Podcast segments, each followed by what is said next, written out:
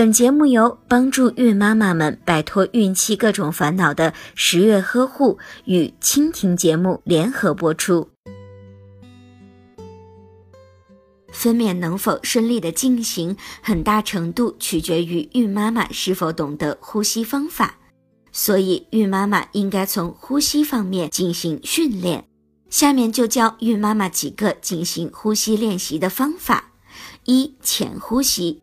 孕妈妈平躺着，嘴唇微微的张开，进行吸气和呼气间隔相等的轻而浅的呼吸。